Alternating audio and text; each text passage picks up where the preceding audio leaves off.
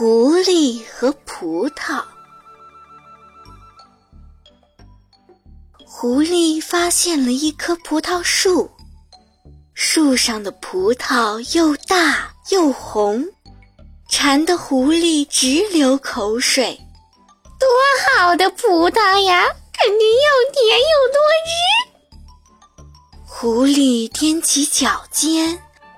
奋力向一串圆溜溜的大红葡萄跳去，一次，两次，累得狐狸气喘吁吁，却根本够不着葡萄，这可把他给急坏了，在树下团团转起圈来。有了！狐狸突然眼珠子一转，主意来了。他从田里搬来一块大石头，站在上面不停地蹦啊跳啊，连汗珠子都冒了出来。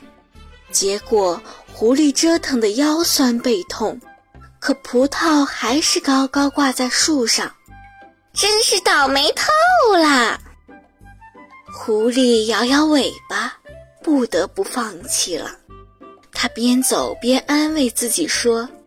这葡萄肯定没熟，是酸的。